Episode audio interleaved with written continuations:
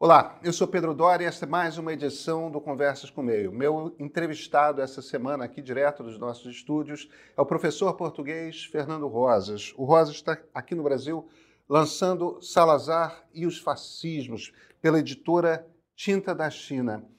Ele não é só o maior especialista português em fascismos, ele é um dos maiores especialistas vivo sobre essa ideia que é a desse tipo de movimento radical de direita, de extrema direita, chamado fascismo. E a nossa conversa, evidentemente, começa com uma definição. O que, que fascismo é? Como é que o fascismo surgiu? Mas, a partir daí, o quanto que dá para a gente comparar esses movimentos contemporâneos, bolsonarismo, trumpismo, existe o Partido Chega em Portugal, existem diversos movimentos similares acontecendo no mundo todo, o quanto que dá para nós fazermos a comparação desses movimentos com aqueles, o quanto que esse fascismo de Salazar, de Franco, de Hitler, de Mussolini pode ser comparado com esses fascismos de hoje.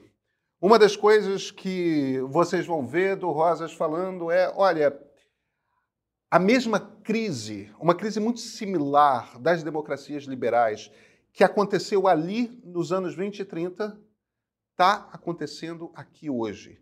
Então, direto, na origem, já há muito de parecido. Será que é mais? Com vocês, o especialista, aliás, alguém cujo livro, quando eu estava escrevendo meu livro sobre fascismo, alguém com quem eu consegui, enfim, entender o que fascismo é, porque o conceito não é trivial. Com vocês, o professor Fernando Rosas.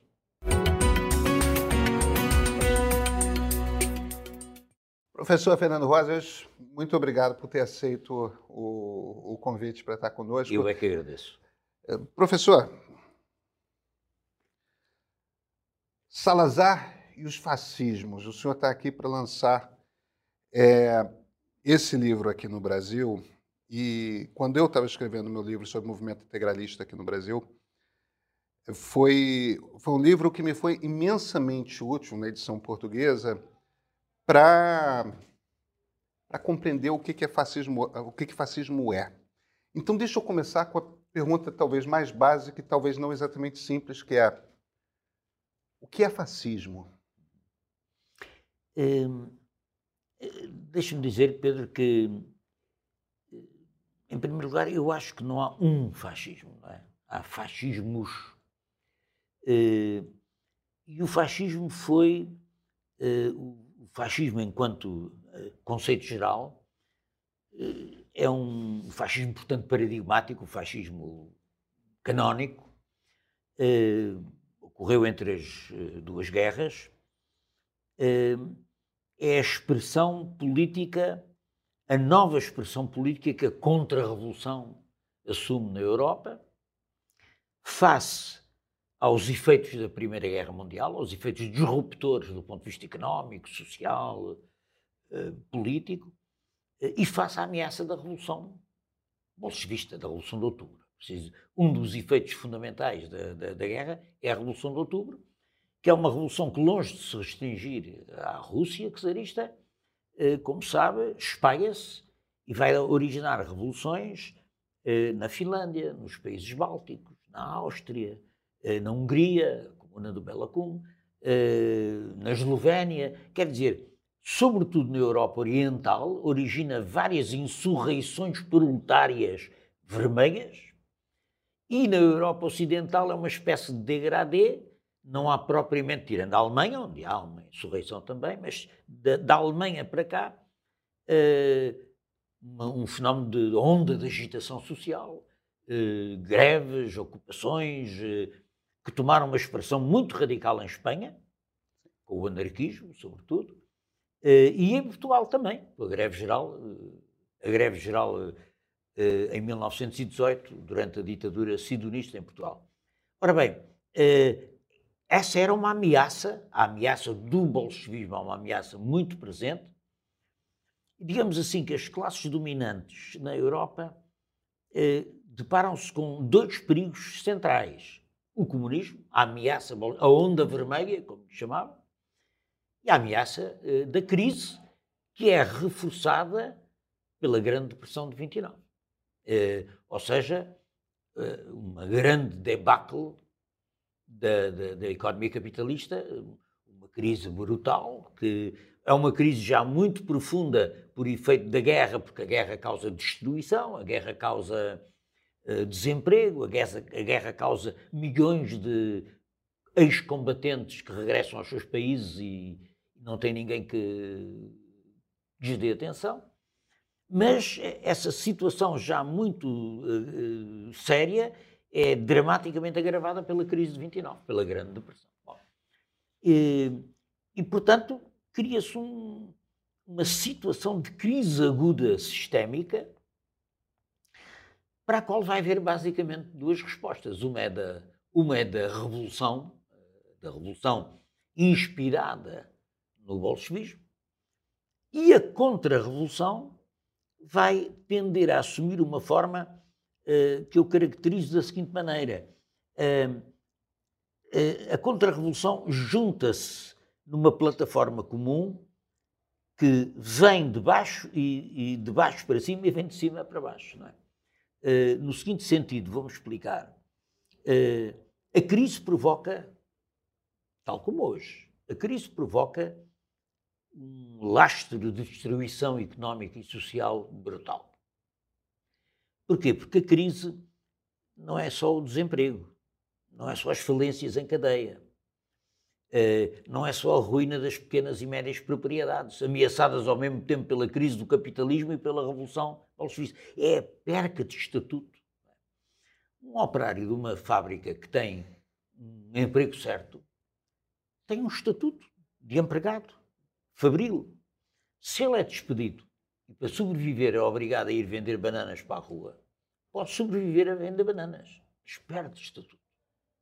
Quer o dizer, estatuto é aquilo que aqui no Brasil chamamos de status. Status, perde status. Ou seja, uh, o desempregado, o empregado precário, aquele que não sabe o que é que é o dia da manhã, tudo isso, aquele que está ameaçado quanto ao futuro, une-se em torno de, do medo, do desespero e da vulnerabilidade às propostas ultranacionalistas, demagógicas, populistas, de onde sai o fascismo que eu chamo o fascismo plebeu, ou seja, o fascismo miliciano, o fascismo da camisa preta e da camisa castanha e da camisa azul e da camisa verde, eh, o fascismo ferozmente anticomunista, mas também com um discurso anti-oligárquico, uh, o fascismo dos movimentos fascistas plebeus, mas que para chegar ao poder precisam se aliar às direitas tradicionais.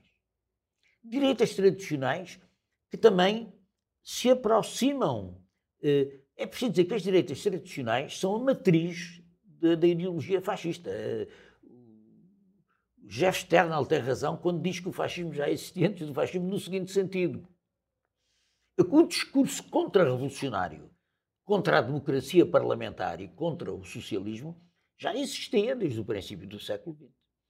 Uh, o integralismo lusitano português é, é, é, isso. É a Action Française. A Action Française, tipicamente a Action Française. O movimento nacionalista italiano, isso já existia. E há o, o, processo do fascismo canónico é a junção desse fascismo eh, de classes altas, desse fascismo aristocrático, desse fascismo oligárquico, a que eu chamo o fascismo conservador, o fascismo plebeu, que vem de baixo e que se funde, se junta, se alia o fascismo conservador numa ditadura de novo tipo, que é o regime fascista. Uh, porque é que ambos precisam do outro? Repare, esse, esse, esse, conservadorismo oligárquico inicialmente desconfia muito do fascismo. Acha que aquilo é uma gentaia, plebeia, desordeira. Mas o, o que é que os atrai? Atrai-os hum, a capacidade de mobilização de massa que eles perderam. A direita, a direita conservadora vai perdendo base de massa um fenómeno semelhante ao que se passa hoje na, na, na Europa. A direita tradicional perde base de massa. A direita plebeia, a extrema-direita plebeia, o fascismo plebeu ganha, ganha. Ou seja, fornece base de massa ao discurso contra-revolucionário. Porque a matriz teórica, a matriz teórica vem dos teóricos, dos doutrinadores dessa extrema-direita contra-revolucionária pré-fascista, mas é ela que dá consistência doutrinária a essa aliança que alia a doutrinação contra-revolucionária a coisas novas que traz o fascismo plebeu, não só a movimentação de massas, mas o milicianismo, ou seja, a violência extralegal, muito importante para dar cabo dos sindicatos, dos socialistas, dos comunistas e de tudo o que é aparentado com um discurso de emancipação social. E um, a figura do líder carismático como unificador, como unificador da, da desta, fronda contra-revolucionária. Portanto, dão, eh, dão, eh, é uma espécie de, de, de, de, contrato. A direita tradicional fascistizada oferece o poder ao fascismo plebeu e o fascismo plebeu oferece base de massas, eh, violência contra-revolucionária ilegal à margem do Estado de Direito e uma iconografia eh, nova, grandiosa, eh, um discurso supraclassista de, de, de, de, ressurgimento nacional das cinzas, ou seja, a fênix renascida de uma nação que finalmente está redimida dos pecados do liberalismo e das ameaças do comunismo. E, portanto, isso é a ditadura fascista, é uma ditadura de novo tipo, surgida num quadro de crise aguda do capitalismo. O fascismo vem da crise do capitalismo. Uh, agora, que tem várias modalidades de acordo com o peso de cada um dos cônjuges uh, desta aliança. Por exemplo, a Alemanha Nacional Socialista é um caso típico em que neste, nesta aliança o predomínio é o predomínio do fascismo plebeu, do Partido Nacional Socialista, que engole, controla, ou engole e controla o Estado, ou faz um Estado paralelo ao próprio Estado. Ou seja, onde a irracionalidade da ideologia frequentemente se sobrepõe à racionalidade do próprio interesse das oligarquias. É muito conhecido.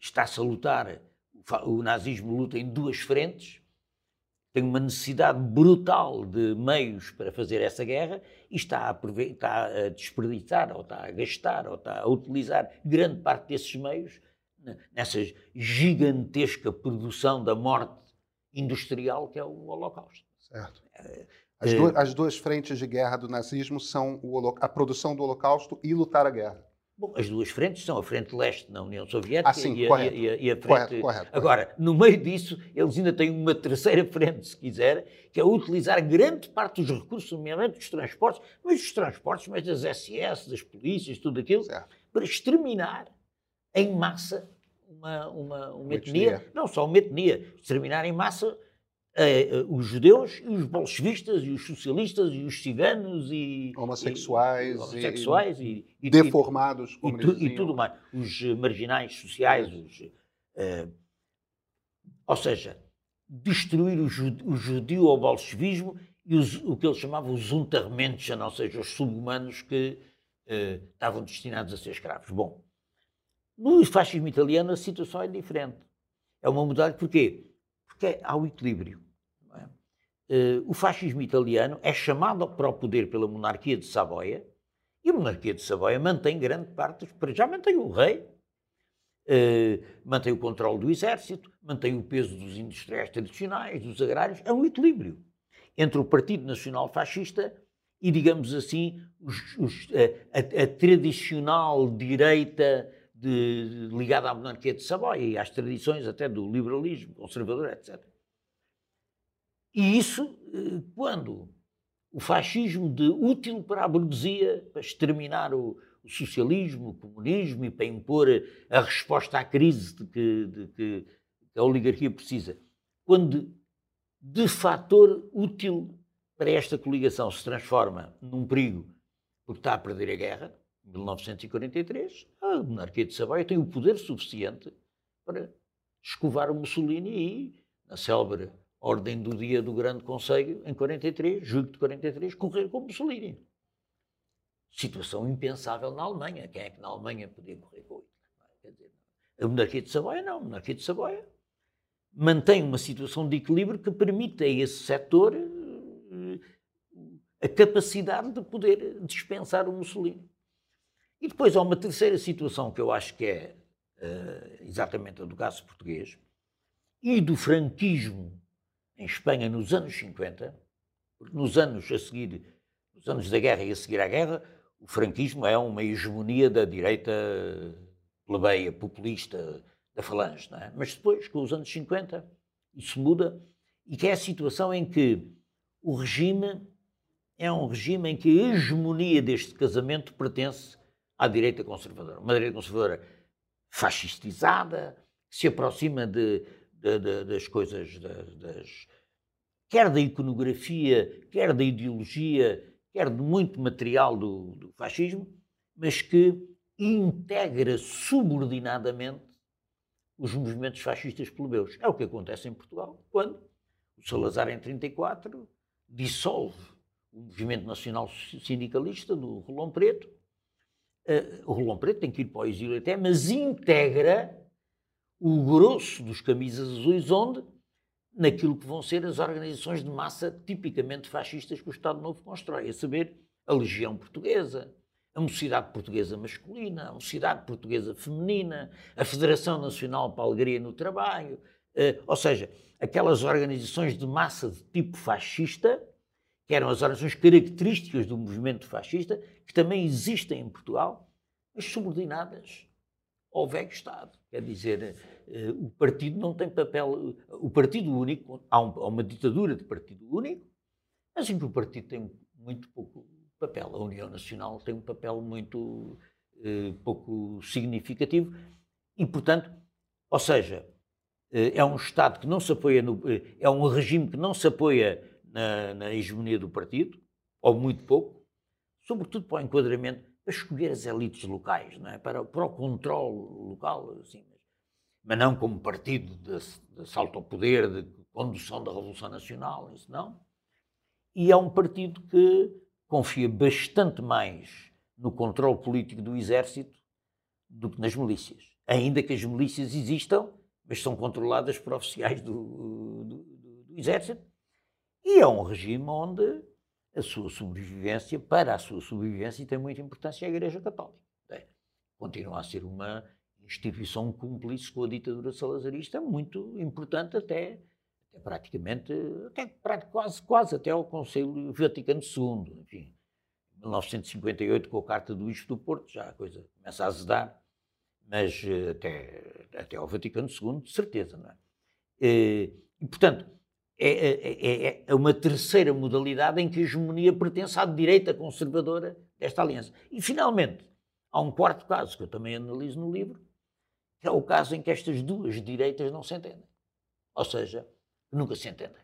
Porquê? Porque ambas, lutam pela hegemonia no, no quadro da, da, ditadura, no quadro do novo regime. E, portanto, quais são os casos? Tipicamente a Roménia, tipicamente a Hungria, tipicamente a Áustria também, onde uh, as ditaduras, os regimes de tipo fascista são profundamente instáveis, constantemente sujeitos a golpes e contragolpes, e que, portanto, nunca conseguem manter um eh, criar um regime uh, um regime fascista de tipo estável, ou seja, são ditaduras de tipo fascista, mas sempre marcadas por uma luta intestina feroz entre uma direita conservadora fascistizada que quer mandar e subordinar o fascismo plebeu e o fascismo plebeu com veleidades revolucionárias de querer dominar. Eh, e como sabemos, durante a Segunda Guerra Mundial, é o Hitler e o Himmler, as SS, que arbitram esta contradição, uh, fazendo, promovendo a ocupação desses países ou golpes internos para substituir o Orti na, na, ou, para, ou, para, matar o, na, o, o chanceler Dolfus na, na Áustria, ou na Roménia o rei Carlos que mandou enforcar os legionários todos. É? E, portanto, uh, e, portanto, são uma quarta modalidade. E, este, e, portanto, e isto é o que eu quero significar quando falo não de um fascismo, mas de diversos tipos de regimes eh, fascistas. Perguntar-me, ah, mas então o que é que junta isto tudo? Uma série de características que são, eh, na realidade, comuns. Eh, enfim, não vou agora estar aqui a enunciá-las todas, porque não, enfim, não, tem, não, tem, sentido, mas eu diria que são eh, ditaduras de partido único, milicianas, fortemente anticomunistas, umas mais racistas que outras, e apostando numa, numa ideologia de renascimento nacional, é? sob as trevas do bolchevismo e do capitalismo, uma terceira via, que é uma via de uma nação orgânica, ou seja, uma nação que decorre da natureza das coisas, porque a ordem natural das coisas é que manda quem pode, obedece quem deve.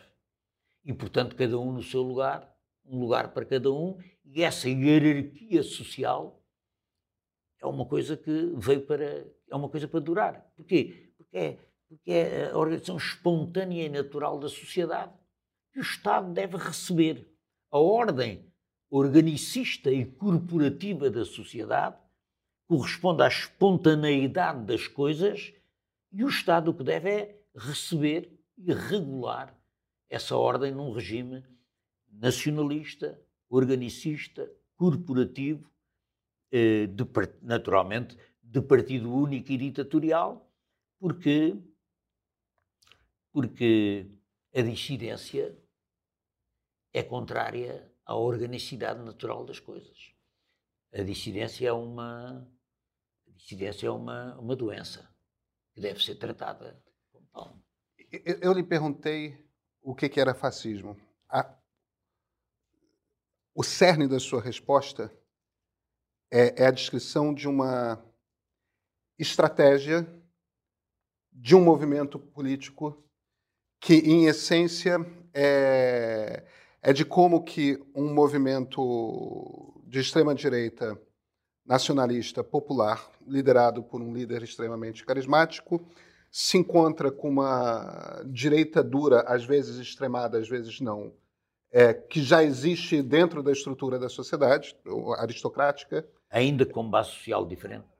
Isso, ainda que com base social diferente, e que num determinado momento se, juntam. se juntam. E aí, em alguns casos, uma vai ser mais forte, em outros a outra vai ser mais forte. E, e isso... outros não se entendem e outros não se entendem. Mas, principalmente, o que o senhor me descreveu foi uma estratégia de como que, é, perante é, é, a instabilidade da economia e a instabilidade política vinda do bolchevismo, é uma estratégia de retomar o comando e refundar a, a, a nação de alguma forma. O senhor não me descreveu propriamente uma ideologia. Sim, mas uh, descrevi quando disse o que é que une esta gente toda. É verdade. Uh, porque para cumprir essa estratégia há um programa, não é? Programa básico. E o programa básico é eh, regressar à nação de sempre, à nação espontânea. Ou seja, uma ideologia em essência reacionária. Absolutamente reacionária. Uma, ou seja, o fascismo tem elementos modernos e elementos antigos. Mas os elementos eh, modernos são eh, eh, enxertos de melhorar a eficácia de uma coisa essencialmente antiga. O fascismo tem elementos modernizadores. Eh, o apego do nazismo à tecnologia, ao desenvolvimento industrial, sobretudo para fazer a guerra, não é? Todo, todo o belicismo moderno que cerca uh, os regimes fascistas. Uh, mesmo, a estética no, é modernista. No, no caso italiano. No caso italiano. No, no, caso alemão também, é, Leni Riefenstahl, é, é, a arquitetura, o senhor não Bom, considera modernista? Leni Riefenstahl, sem dúvida, é um elemento moderno.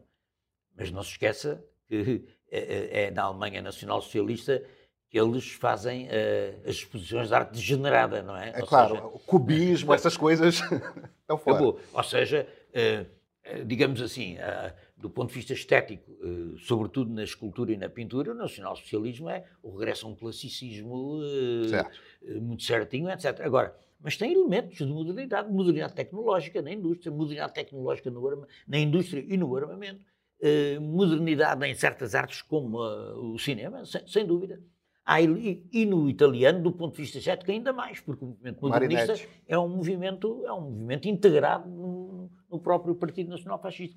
E, portanto, há elementos uh, em Portugal onde a facção conservadora é mais poderosa, esses elementos são muito mais hostilizados. E você vê que Uh, os ainda que o António Ferro em Portugal tente puxar pelo modernismo, etc., uh, uh, e, e, e, digamos assim que o fascismo português tem, do ponto de vista estético, uma época relativamente modernista na propaganda, mas curta, mas muito curta, porque enquanto a arquitetura italiana tenta criar uma arquitetura moderna, eh, na Alemanha menos, porque eles vão contra a Bauhaus e, portanto, eh, aqueles edifícios. Em Portugal é a mesma coisa. Em Portugal, eh, as tentativas de criar uma, uma, uma, arquitetura modernista, cheia de luz, geométrica, etc., são ativamente combatidas por o que alguns historiadores portugueses, e bem, chamam o português suave, não é? Quer dizer, que é aquele português seiscentista, setecentista, eh, tradicional. Portanto, o fascismo tem sempre esses dois esses dois aspectos, a modernidade e a tradição.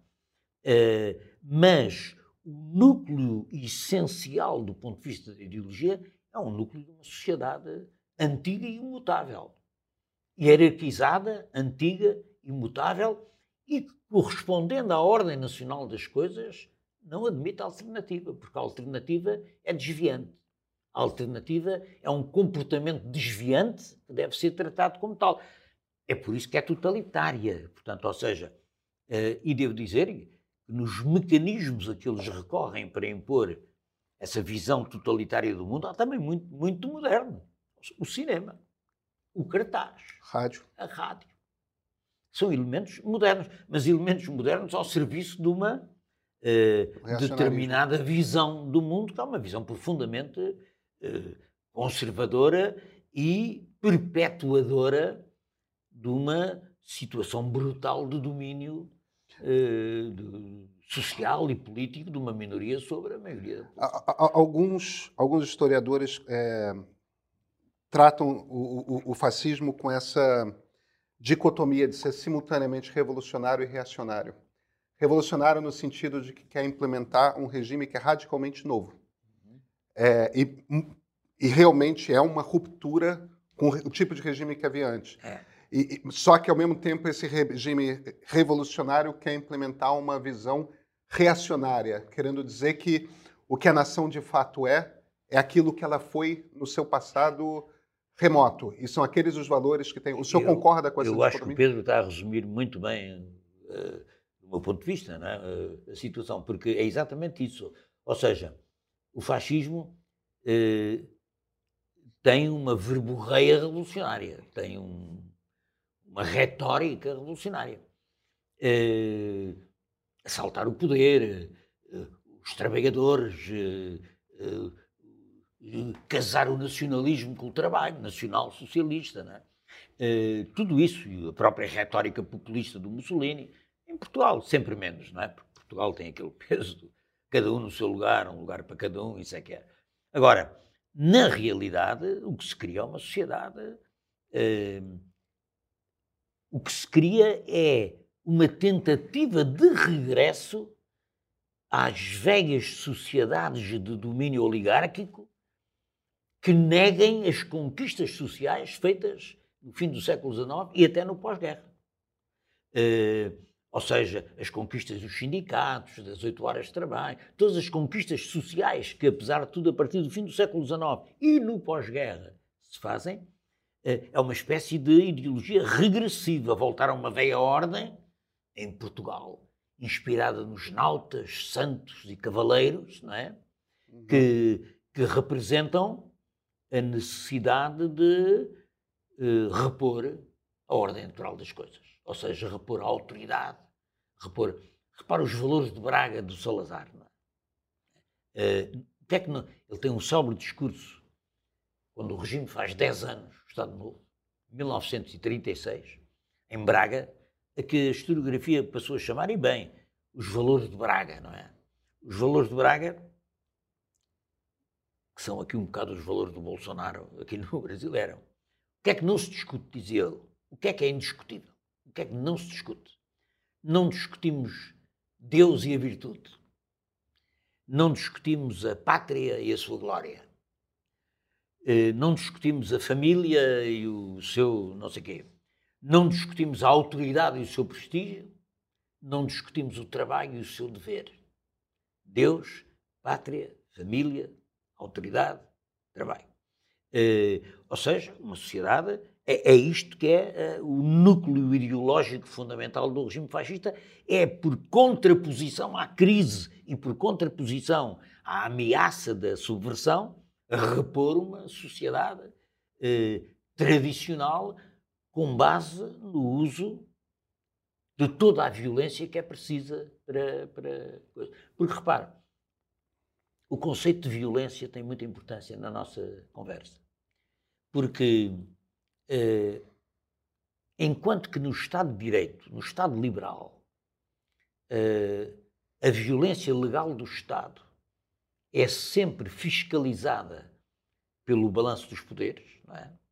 Eh, e, portanto, e é isso que é o Estado de Direito. O Estado de Direito é a capacidade das, do, dos órgãos representativos da vontade popular eh, fiscalizarem e moderarem eh, o poder do Estado, a violência nos regimes fascistas é uma violência tendencialmente irrestrita. Ou seja, é uma violência que só é restringida pelo interesse do próprio Estado. Ou seja, o Estado pode não estar interessado em exercer uma violência excessiva, mas é ele que regulamenta a violência de acordo com o que é preciso. E, portanto, é uma violência, toda a violência necessária para extirpar o mal, mas regulada não por virtude da crítica social ou do poder do, de equilíbrio de outros órgãos do Estado, mas por vontade do ditador. O ditador é que regula até que ponto é que quer eh, fazer a violência. E, portanto, eh, normalmente estes regimes utilizam uma combinatória de duas violências: a violência preventiva e a violência repressiva. A violência preventiva é como se o Pedro traçasse uma linha eh, invisível na sociedade, que é invisível, mas toda a gente sabe onde está. E para além da qual se abate a violência repressiva. E a violência preventiva é a violência da intimidação. É a violência dos órgãos de enquadramento totalitário as organizações da família, as organizações da juventude, as organizações do trabalho, as organizações dos tempos livres, não é? Os fascismos criaram organizações disto tudo para uma inculcação ideológica unilateral que é de enquadramento, ou seja, como se dizia em Portugal, a minha política é o trabalho. É? Quer dizer, eu não me meto nisso. É, só uma minoria é que ultrapassa a linha quem assina uma baixa assinada por Estado, quem faz uma greve, quem vai a uma manifestação, quem se mete em política. Aí assim passa-se a linha vermelha, mas é sempre uma minoria que passa essa linha vermelha. E, portanto, estes regimes duram basicamente pela gestão que fazem da violência preventiva com a violência repressiva. Mas a violência preventiva é o que é mais eficaz. Se não fosse a guerra, o Mussolini era capaz de ter durado tanto como o Salazar ou, ou o Franco, porque a violência preventiva enquadra. É? A violência preventiva eh, sociabiliza o medo, o receio. É por isso, já agora, deixe-me dizer, que eu tenho tantas dúvidas em falar da organização do consenso. Porque há muita historiografia que diz fascismo organiza o consenso, conseguiu organizar o consenso, o Hitler, o Mussolini. Mas eu pergunto, é possível falar em consenso quando não há liberdade de formação de partidos, quando não há liberdade de imprensa, quando não há pluralismo político? Consenso como? Não há consenso, é intimidação. Claro. Toda a gente se cala porque toda a gente sabe que se falar corre riscos, não é? E, portanto, isso não é organização de consenso, isso é gestão eficaz da violência preventiva. Uma censura à imprensa, órgãos de, de, de, órgãos de controle social. Por exemplo, em Portugal havia grandes empresas onde uma pessoa nunca progredia no trabalho se não fosse batizada pela Igreja Católica, ou se não batizasse a família, ou se não se casasse religiosamente. É uma forma de violência preventiva. Ou seja, ou tu te subordinas à norma, ou então, na melhor das hipóteses, ficas por aqui. Essa, essa, essa, essa violência preventiva é violência que cala as pessoas. Eh, não organizam um consenso, porque o consenso significa consentir. Não é? Ah. E a violência preventiva, pelo contrário, uh, substitui o consentimento pela intimidação, pela sociabilização do medo. E, a, e, o fator fundamental de durabilidade destes regimes é a gestão destas duas violências, a preventiva e a repressiva. E a repressiva castiga severamente aqueles que passam, passam a linha. Mas é nisso que é nisso que eu penso muitas vezes nisso. No outro dia discutia com um colega italiano se o, se o, se o, se o, se o Mussolini, como aliás lhe aconselhava ao Salazar, não se tivesse metido na guerra e se tivesse mantido assim numa, numa espécie de neutralidade, admito que já era difícil nessa altura, não é? em 39 já não, já tinha, já tinha andado muito terreno com, com, com, com, com Hitler. Uh, provavelmente ele tinha durado, tinha durado, como durou o Salazar, como durou o Franco, depois, mesmo depois daquele extermínio da Guerra Civil, é? organizar o consenso, o medo, quer dizer, uh, calado, trabalhar, safar-se. O governo vai dando umas coisas, vai dando uma.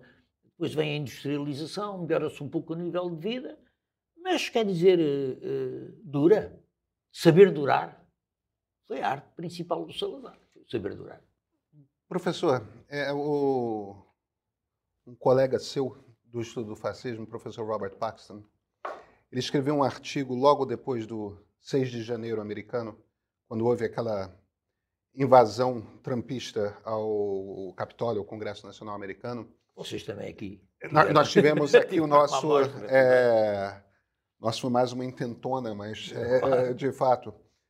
É, mas o, o, Paxton, que é um dos grandes especialistas em estudiosos do fascismo nos Estados Unidos, ele diz que ele se convenceu de que o trumpismo era um movimento fascista naquele momento em que, organizado em milícia, fez um ataque frontal a, ao Estado de Direito, à, evasão do Congresso. Esses movimentos, como o trumpismo, como o bolsonarismo, não sei se o senhor chegaria ao ponto de incluir o Chega português, é, o senhor chamaria, classificaria esses movimentos como fascistas? É um, é um, grande debate que existe, como sabe, hoje na historiografia, é saber qual é a relação entre o fascismo canónico e esta nova uh, extrema-direita. Uh, eu também tenho, tenho, tenho estado a trabalhar sobre isso uh, e é um debate que é importante, porque, na realidade, a história não se repete. Mas a lógica do conflito social durante a crise tem paralelos indiscutíveis com, com os anos 30. Ou seja, uma crise económica e social profunda, uma destruição económica e social que deixa um rastro de, de, de dor, de raiva e de medo. Ressentimento. Ressentimento, onde a nova extrema-direita vai pescar. Uh, a construção de um movimento para, popular? Base de massas, base de massa para a extrema-direita, e depois uma, um progressivo esvaziamento do centro, com a, uma tendência para a polarização. E, à direita, com uma tendência para que a direita tradicional se junte à, à nova extrema-direita. Eu acho que na Europa isso vai, é um, é um caminho praticamente certo. Porque, mesmo em Portugal, o partido, o principal partido da direita tradicional, nunca consegue dizer que jamais fará aliança com o Chega, que é o partido da extrema-direita. Diz, nós nunca não fazemos alianças com eles porque não precisamos deles. E no momento em que precisarem, é? no momento em que precisarem, vão fazer. Como, nos anos 30, a direita, uma parte da direita tradicional, se alia. Repare, nos anos 30 é pior que isso. Nos anos 30 é aquela direita que chamou radical, e era, Mas atenção, são também setores muito importantes do liberalismo. As pessoas não podem se esquecer que o Churchill visitou, nos anos 30, a Itália mussoliniana, para elogiar publicamente a obra antibolchevista do, do Duce. Não, é? podemos esquecer que o Churchill foi um apoiante do Franco na Guerra Civil. Não nos podemos esquecer de que o Ortega y Gasset uh, uh, saudou o Franco. Ou seja, há também uma rendição do liberalismo ao fascismo nessa, né, nessa altura. Uma parte do liberalismo. Aquilo ficou muito. o centro. O centro. Ora, o que, se passa, o que se passa hoje tem essa lógica, é uma lógica que está em curso hoje também. E o meu amigo vê o que se passa na, na, nos Estados Unidos com o Partido Republicano. Mas esses setores que o senhor descreve do liberalismo, é, eles, eles fazem o elogio do fascismo quando o fascismo está ascendente, mas há um momento de ruptura também. É... O momento de ruptura é depois da guerra, não é? Porque, é com a guerra. com a guerra. Porque até lá eles achavam que os fascistas eram coisas muito interessantes para dar cabo dos bolchevistas e, do, e da subversão e para administrar a economia o, com eficácia. O anticomunismo impõe um estado de confusão e de desordem na política. Eu, que... acho, eu acho que no, no, no fascismo canónico há três coisas que são muito importantes. É a ameaça do comunismo, a ameaça do caos da, da, da queda da economia e a consideração de que o Estado liberal parlamentar é um tropeço, é um engulho que é preciso acabar com ele para que o, se possa... O motivo, me perdoe, por que, que eu estou provocando a respeito dessa, dessa questão? É... Porque é uma questão que me interessa, essa da, do, do comportamento liberal perante a ascensão do fascismo. Porque, na essência, o que o fascismo é, é profundamente antiliberal. Claro. Profundamente iliberal. Ele é contra a ideia da individualidade, a ideia de que cada ser humano deveria ter o direito de fazer suas escolhas a respeito é da sua vida. É organicista, ou seja, não existe o indivíduo. O indivíduo... Exatamente. Porém, de fato, é... isso é nítido no parlamento italiano. Um, um grupo grande de liberais italianos, é, em 22, 23, estão com Mussolini. São eles que convidam Mussolini para é, é, para a chancelaria, exatamente. É. E... e na Alemanha também, o von Papen e, o, e a democracia cristã são, são liberais, são liberais. Sendo que na Alemanha eles tinham mais convicção de que conseguiriam controlar Hitler do que na Itália, né? Mas todos tinham. É.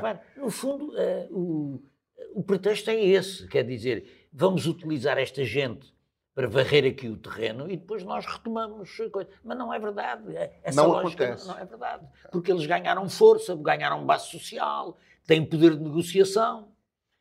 Agora, exatamente o poder de negociação variou de, de situação para situação. Na Alemanha, naturalmente, entraram de rompante pelo Estado e varreram aquilo tudo no instante. O Hitler transforma num ano transforma a, a, Alemanha de Weimar numa ditadura. Impressionante. Num ano. É impressionante. É, é. Entre janeiro de 33 e é. o verão de 34, o problema está resolvido. A Itália foi mais lento. A Itália, o Mussolini ainda teve que aguentar ali. Quase um, 10 anos, né? Um, um, sim, entre 22 até as, leis fascistíssimas, que são 25, 26, por menos 3 anos com, com os comunistas no Parlamento, inclusivamente. É? Agora o que eu estava a dizer é o seguinte: dessa, dessa comparação de que estávamos a falar, há coisas que são. Eu, eu acho que esta extrema-direita vem aí do fascismo, vem, vem do magma do fascismo. Mas no pós-guerra, eu acho que o pós-guerra deu, deu, deu origem a, a duas correntes diferentes.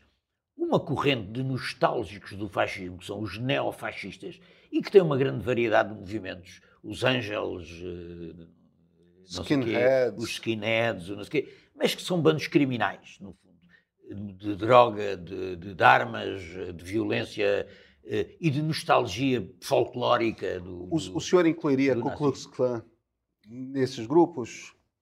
É muito e, diferente. Hesitaria porque o Klan tem uma história antiga, não é? Desde o pós-Guerra Civil, né? A história da América é, é, muito diferente da história europeia nesse sentido, porque tem uma série de movimentos que vêm da própria guerra civil do século XIX. Portanto, há sempre aqui alguma diferença. Agora, mas, não, mas no pós-guerra, sobretudo a partir da imposição do neoliberalismo O neoliberalismo tem uma. Porque o neoliberalismo é impiedoso, não é?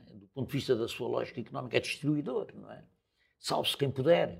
Acaba eh, privatização dos serviços sociais, privatização dos setores básicos da economia, eh, precarização do emprego. Tudo isso cria um rastro de destruição, de precariedade, de incerteza e é nesse contexto que aparece a nova extrema-direita. A nova extrema-direita. Só para eu ter certeza de que estou entendendo, quando o senhor usa o termo neoliberalismo. Os anos 80. Reagan Thatcher. Ah, os anos 80. Perfeito. Os anos 80.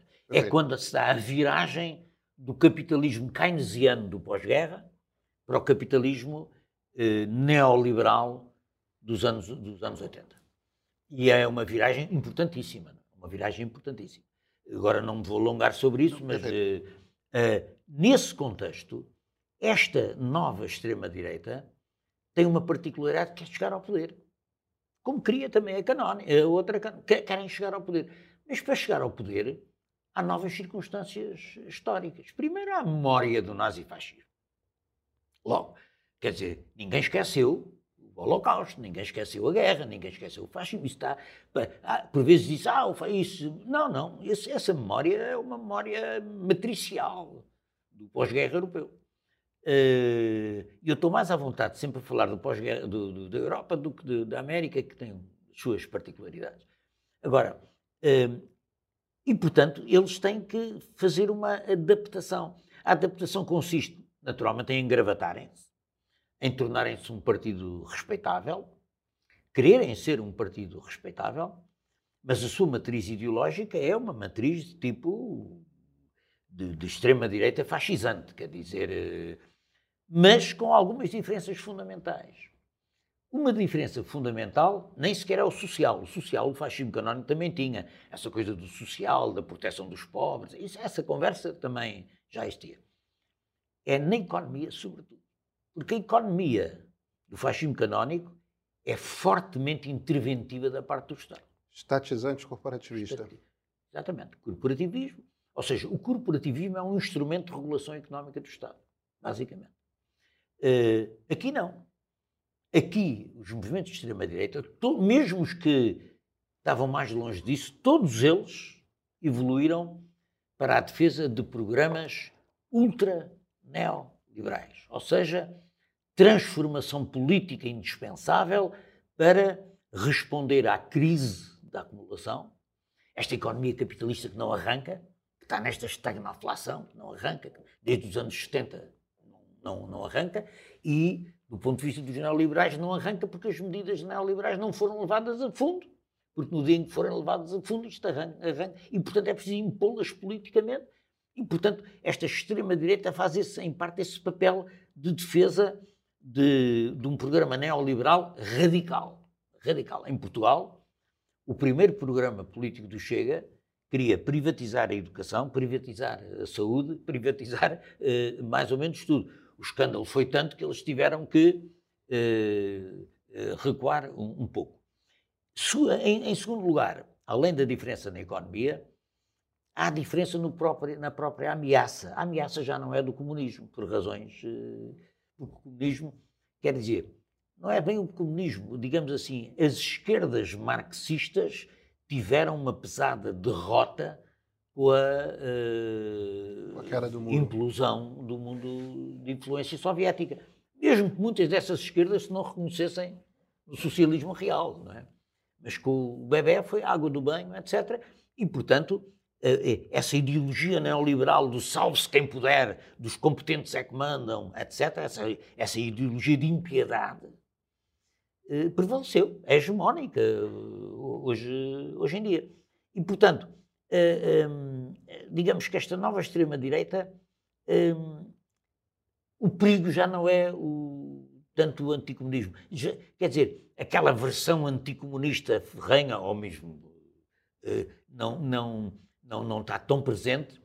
Hoje, qual é o bode expiatório? Hoje, o bode expiatório é o imigrante. É o anti-imigrante. É o imigrante que vem, é, é o que eles chamam, a extrema-direita chama a grande invasão. Ou seja, vem aí a invasão da, da Ásia, do norte da África, eh, rebentar com a cultura europeia, subverter a cultura europeia. Portanto, é o discurso, um discurso xenófobo, racista, muito claro, de, de anti-imigração. Agora, ehm, nós estamos sempre numa fase intermédia do estudo da extrema-direita. Nós não sabemos o que é que vai acontecer a seguir. Esta extrema-direita pode começar a fazer, pode começar a acontecer qualquer coisa semelhante à América, porque do trampismo começaram a surgir as milícias. O próprio bolsonarismo deu aqui origem a milícias também no, no Brasil. É menos falado disso e tem, e, e tem menos repercussão, mas eu lembro-me de ver também os milicianos todos fardados a saudar o, o Bolsonaro. É um fenómeno minoritário, sim, mas eh, quer dizer, há aqui uma evolução, pode haver numa situação de radicalização, esta extrema-direita pode evoluir deste pós-fascismo, como chama o historiador Enzo Traverso, não é? pós-fascismo, ou seja, uma coisa que vem do fascismo, mas que uh, mudou, de, mudou pelo menos de tática, mudou, de, mudou até programaticamente em algumas coisas. Uh, e, e repare, porque pode-se dizer, ah, não, mas eles respeitam o parlamentarismo. Sim, eles percebem que não podem atacar o parlamentarismo de frente. Mas o parlamentarismo vive uma crise tremenda na Europa. Porque, em boa parte, é preciso dizê-lo, a maneira como foi conduzida a União Europeia esvaziou os parlamentos eh, nacionais. Hoje, um parlamento de um Estado, de um Estado relativamente periférico, como é o português, eh, não tem capacidade de ter uma política monetária e cambial própria. É definida pelo Banco Europeu, que não é eleito por ninguém. É o, o banco representante do capital financeiro, não eleito por ninguém, não fiscalizado por ninguém, e que determina as regras de, de, de, da política monetária e cambial para todos os países. Regras essas que, obviamente, são mais prejudiciais para os países mais fracos, para os países mais uh, uh, periféricos. E, portanto, eh, veja o que se passou com o Macron em França acerca da, da idade da reforma. O, o, movimento sindical, todo ele veio para a rua numa resistência formidável uh, contra o baixamento da idade da reforma. O Parlamento, ele não consegue obter apoio do Parlamento para baixar a idade da reforma e decreta contra o Parlamento a idade da reforma. Portanto, para que é que serve um Parlamento? É? Há, as, as democracias parlamentares europeias vivem vivem um momento de, de melancolia, para que chamar assim poeticamente, ou seja, um momento, um outono. Há um outono das democracias, das democracias parlamentares. Porquê? Porque os parlamentos, eles próprios, a extrema-direita e uma parte da direita mais radical e a extrema-direita, eh, não ousam pôr em causa o parlamentarismo. Esvaziam-no, que é diferente. Ou seja, retiram competências, quer através da supranacionalidade, ou seja, da maneira como se conduziu institucionalmente a União Europeia, quer através de poderes excepcionais dados aos órgãos eh, executivos que esvaziam a atividade parlamentar. Portanto, mesmo do ponto de vista político, eh, já não há a ideia do assalto ao poder, o assalto miliciano ao poder, etc. Mas atenção, o fascismo, o fascismo carismático, o fascismo canónico, foi para o poder, não foi por assalto ao poder. Foram nomeados pelo, pelo, pelo Presidente do, da República, foram nomeados pelo Rei, foram, foram, foram nomeados constitucionalmente. Oh, claro, com muita pancada, com muito terrorismo político, etc., mas foram. Portanto, eh, estamos perante uma nova, uma nova extrema-direita que cresce dos destroços do neoliberalismo que tem um programa muito mais cauteloso de, de destruição do Estado democrático e do Estado social eh, conquistado pela democracia no pós-guerra, eh, mas também não sabemos eh, se esse é o Estado definitivo desta nova extrema-direita, porque numa situação de radicalização, o que nós vemos foi milícias a assaltar o Capitólio. Foram, foram foram multidões em fúria a assaltar o Palácio do Congresso, eh, aqui do, do, do Brasil. Uh, e, e, e, por aí fora. Portanto, eu considero que, mesmo no estudo da nova extrema-direita, nós temos que a considerar como provavelmente um estado transitório de evolução de um, de um processo que está em curso. É? Eu não sei se o senhor conhece o, o, o trabalho de um cientista político alemão radicado nos Estados Unidos, o professor Yasha Monk. Sim. que é, é, pois é, ele, ele tem esse um, um, um, três livros atrás ele escreveu esse livro O Povo contra a Democracia, em que ele aponta que há é, é o, o, Estado de Direito criado pela é, democracia liberal é, criou duas estruturas. Uma estrutura democrática, no sentido de que são as pessoas que são eleitas, Congresso, Executivo. E existe uma outra estrutura, que é a estrutura, digamos assim, o braço liberal, que é a burocracia de Estado, onde se encontrariam, por exemplo, os bancos centrais. É, é, é, a ideia seria você tem o peso e o contrapeso de, de decisões técnicas que são tomadas por funcionários de carreira é, e que estariam livres do, do peso do populismo que pode vir com a democracia. Agora, simultaneamente, você tem é o equilíbrio vindo da, da democracia. A ideia dele do, do povo contra a democracia é, é, é, é justamente essa situação que o senhor descreveu do Banco Central Europeu, por exemplo, tomando decisões que, que, o parlamento não pode responder. Que o governo não. Exatamente. É, o que o banco descreve é a crise está justamente no fato de que há uma pressão popular perante um mundo que está em crise, evidentemente, há uma pressão popular para desmontar o braço técnico do, do Estado e que é aproveitada por esses grupos populistas autoritários. O senhor concorda com essa visão? Não, não, não, não concordo muito, não. Eu já tinha lido esse, esse, esse ponto de vista, porque não, há, não, são, não são questões técnicas. Os bancos centrais não tratam de questões técnicas, tratam de questões políticas centrais para a vida das pessoas.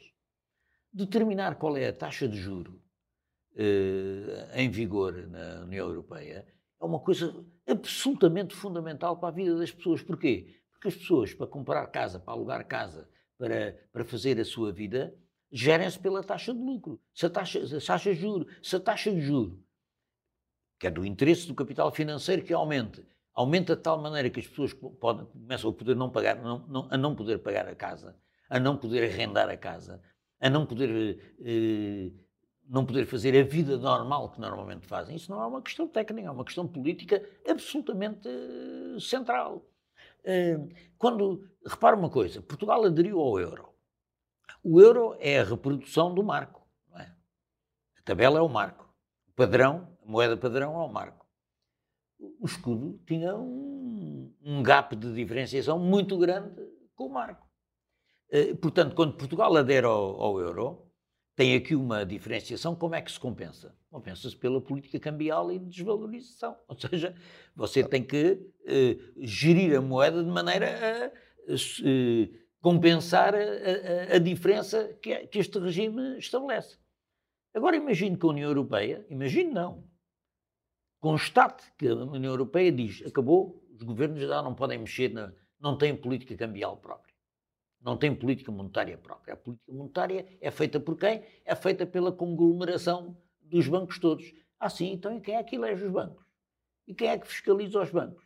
Portanto, esta, isto não é uma, uma, uma, uma pressão populista. Isto é a, a necessidade de um governo nacional. As democracias são nacionais. As democracias fizeram-se no quadro do Estado-nação. O supranacionalismo não criou democracia, criou burocracia, não é?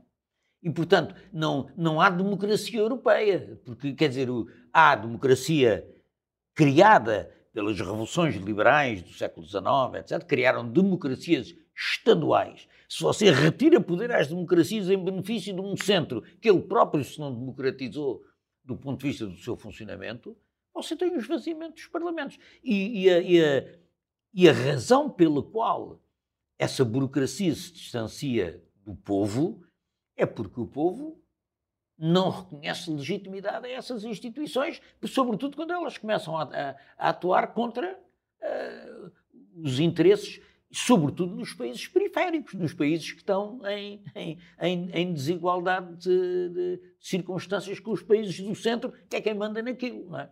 E, portanto, eu não sou anti-europeísta, eu sou um europeísta, digamos assim, sou um europeísta de esquerda. Quer dizer, eu acho que a União Europeia é um caminho dificilmente evitável. Agora, eu queria uma Europa de nações, queria uma Europa de Estados soberanos que tivesse como políticas centrais o pleno emprego, o desenvolvimento das infraestruturas, políticas industriais comuns e equilibradas. Uh, a política que neste momento gera a Europa é a política do neoliberalismo, é a política de uh, o mercado manda e acabou. A, a, União Europeia não financia projetos que considera que, não, que são demasiado estatizantes. Porquê? Então, porque é que o Estado não há de ter um papel regulamentador, a meu ver, e, e, de, de, decisivo nos setores estratégicos da economia? Porque é que isso há de ser entregue? Repara, a nossa, a nossa eletricidade em Portugal está entregue ao Partido Comunista Chinês. Foi, quem, comprou a, foi quem comprou, comprou a eletricidade. Já viu uma dependência estratégica maior do, maior do, maior do que isto? Não, não tem, não tem, não tem sentido. Uh, portanto, uh, o que eu digo é que a crise das democracias, e há uma crise, uma crise de legitimidade das democracias, eh, tem muito a ver com a grande viragem no própria lógica do capitalismo para, para, a viragem neoliberal do capitalismo. Porque a viragem neoliberal está longe de ser só uma questão económica. Porque para, porque para impor as regras económicas do neoliberalismo foi preciso adotar medidas político-institucionais que, e, uma, e, a política, e as políticas político-institucionais, salvo pleonasmo, eh, adotadas são políticas desvalorizantes da, da, da democracia parlamentar. É, de, de, certa forma, você tira a, a, aquela característica fundamental do liberalismo, né, de botar o indivíduo no centro. Você tira o indivíduo do centro e você bota a grande corporação no centro. Claro. Né? É... é e, e, bom, e, e, bota a grande corporação e bota os interesses deles. Quer dizer, claro. é, e, sobretudo. você tira a, o que nós no Brasil diríamos: você tira a pessoa física e bota a pessoa jurídica. é, é, é... E está longe de ser só uma pessoa jurídica. Não, sim. É, não, claro, mas a pessoa jurídica que é a, a, a figura é, jurídica da empresa. Sim. E sim, não sim. da pessoa sim. do, do e, ser humano. E, sobretudo, uh, o neoliberalismo é marcado por uma coisa que mesmo o, o, o capitalismo keynesiano não tinha de todo, que é a impiedade. Eu acho que a impiedade é uma coisa. Quer dizer, o mercado tem que funcionar atropelando tudo e todos o que for preciso para aumentar a taxa de lucro. Ou seja, o princípio basilar do que o lucro comanda o lucro e o mercado comandam a sociedade e, portanto, tudo o resto é o que tiver que ser. Paciência. É o que tiver que ser. Quando a Christine Lagarde eh, foi confrontada recentemente em conferências de imprensa sobre mas a senhora não sabe que aumentando as taxas de juro uh, do Banco Central Europeu está a prejudicar a vida de milhões de pessoas. E ela disse: sim, mas é preciso combater a inflação, tenho pena. Impiedade. Impiedade. Quero lá saber. Quero lá saber. O que é preciso é que restaurar a taxa de lucro, aumentar o lucro, uh, uh, romper essa situação de estagnação à custa dos outros, à custa da, à custa da mortandade económica ou social. E, e, e, e eu acho que isso é isso, e a expressão política disso está a matar as democracias. Está a matar as democracias. Eu acho que sim. Eu acho que esse é um problema gravíssimo, porque a extrema-direita é daí que se alimenta. Alimenta-se do, alimenta dos destroços, alimenta-se do medo, da insegurança, da raiva. É daí que ela se alimenta. Pessoas que não se sentem representadas, Onde é que estão os partidos que agora a minha empresa vai falir? Onde é, onde é que estão os partidos que eu, que eu, que eu estou feliz porque não posso pagar a casa? Uh, onde é que estão os partidos que eu uh, andei quatro anos a minha família a fazer esforços para me pagar os estudos e eu agora não tenho emprego e, e tenho que me ir embora? É? E, e das duas, uma. Ou a democracia responde a isto e só pode responder a isso com políticas alternativas à política neoliberal, ou se não responde, o futuro é incerto. Eu devo dizer, eu sou um gramsciano. É? Uh, o senhor se considera, da razão. O senhor se considera marxista ainda? Considero marxista, absolutamente. Sou um marxista gramsciano. Acho que o Gramsci, o Gramsci teve um. O Gramsci é um homem interessante, porque o Gramsci escreveu coisas importantíssimas acerca do marxismo, da sociedade, etc. escritos que só foram muitos anos depois conhecidos, porque escreveu-os na cadeia, porque o Mussolini prendeu logo em 23. Sim, morreu na cadeia. E ele morreu, quer dizer, saiu para morrer, saiu já para morrer praticamente. E os escritos dele acabaram por ter uma influência nos movimentos marxistas muito tardia, relativamente à altura em que. Muito anti-stalinista, né? Hã? Muito anti-stalinista, né? Claro, é uma, uma Quer dizer, muito. Eh, é a visão de um socialismo uh, diferente. É, uma, é, é, a visão de um outro caminho para o socialismo. E eu, eu dizia, sou gramsciano porque sou uh, pessimista na razão, otimista na vontade. Ou seja, preocupo muito com a sociedade que vamos deixar para os nossos netos, para os meus netos, para os seus não, o senhor é um jovem, mas uh, preocupo muito com a sociedade que vem aí. Acho que vamos viver três, três questões fulcrais que não vejo. O clima, porque o neoliberalismo é a destruição cega do clima.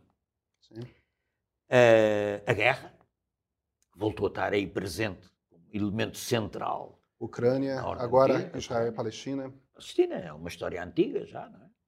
Sim, mas agora, mas agora, agora, há uma declaração formal de guerra, coisa que nunca tinha havido, nunca tinha havido desde o Yom Kippur. Né? Uh, a guerra e a, e, a, e a, terceira, a ascensão da extrema-direita.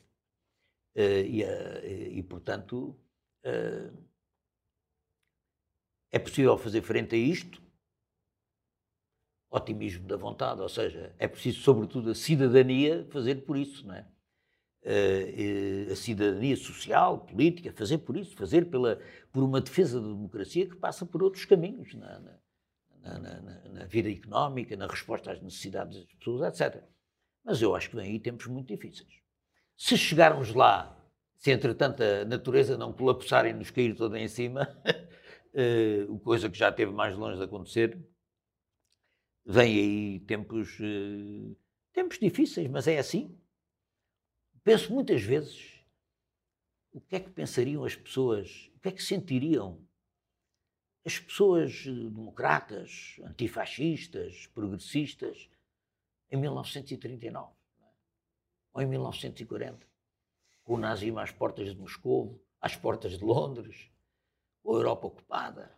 É? Já viu o que é isto? É? Quer dizer, que é que sentiria esta gente? Que esperança é que havia? É? Ninguém sabia que a guerra ia ser eh, ganha ou o que é que ia acontecer. Uh, ou mesmo em 39, quando a guerra se aproxima e, e, começa a ser uma coisa inexorável. Quer dizer, toda a gente sabe que vai haver a guerra. Que ela, que ela, é, que ela é inevitável. E os países começam a comportar-se para se preparar para a guerra e não para evitar a guerra. É para saber o que é que. Quando a guerra estalar, onde é que eu estou, não é? Uh, não é para evitar a guerra. E essa lógica de, de predominar a preparação para a guerra e não o esforço para evitar é uma coisa que coloca o problema da paz e da guerra outra vez no centro da, da vida política internacional. Mas pronto, é assim, a vida tem altos e baixos. Como diz um grande poeta português, o Alexandre O'Neill, amar e mar, a ir e voltar. É? E, portanto, nós cá estamos. Professor, me permita fazer uma última pergunta para a gente encerrar a, a, nossa conversa. O senhor, entre os três desafios, listou primeiro o do clima, que é evidentemente um, um desafio. O que estruturas como a União Europeia é, pretendem é começar a dar para esse mundo dividido em Estados-nações algum tipo de governança que vá além, que esteja acima do nível do Estado-nação. Né? É... Aliás, uma das preocupações da extrema-direita nacionalista é justamente, não, daqui a pouco vamos ter governo do mundo, vamos perder nossa autonomia e tudo mais. Coisas como o combate às mudanças climáticas não acontecerão se não formos capazes de ter algum tipo de estrutura. Mas eu não tenho nada contra. Não tenho nada contra.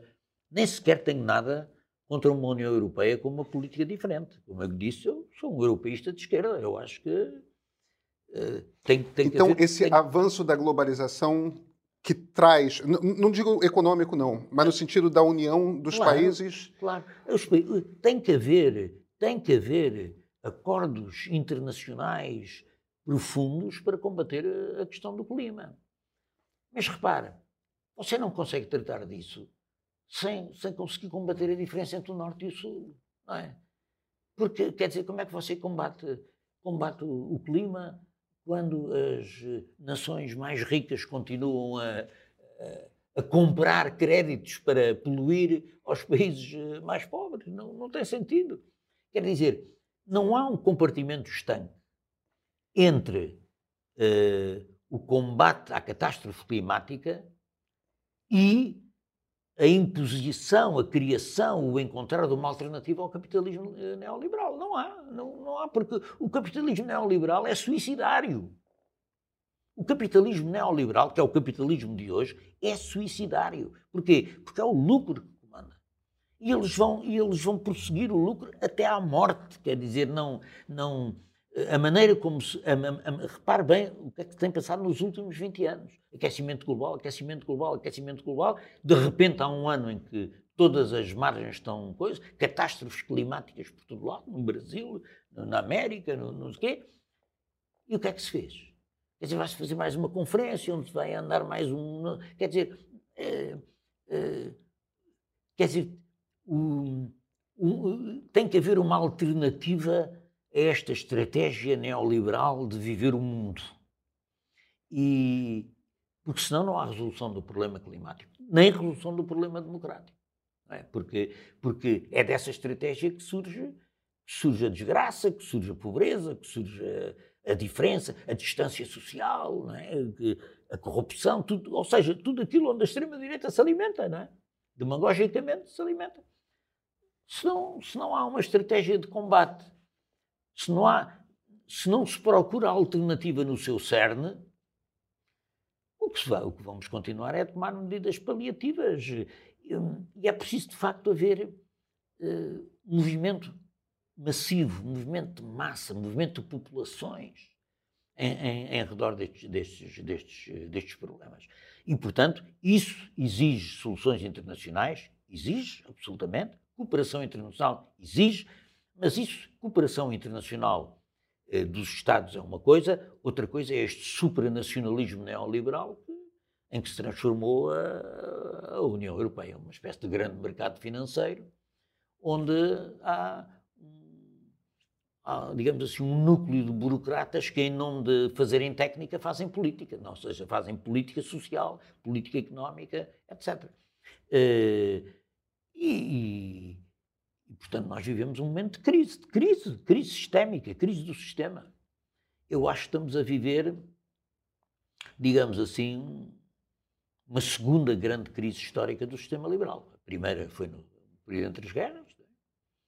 e agora é a segunda. A segunda é uma crise do sistema liberal, e vamos ver que o primeiro acabou com a guerra. A primeira crise acabou com uma guerra mundial. Vamos ver como é que acaba este. Professor Fernando Rosas, muito obrigado Nada, pela entrevista. Nada, obrigado, eu. Muito obrigado.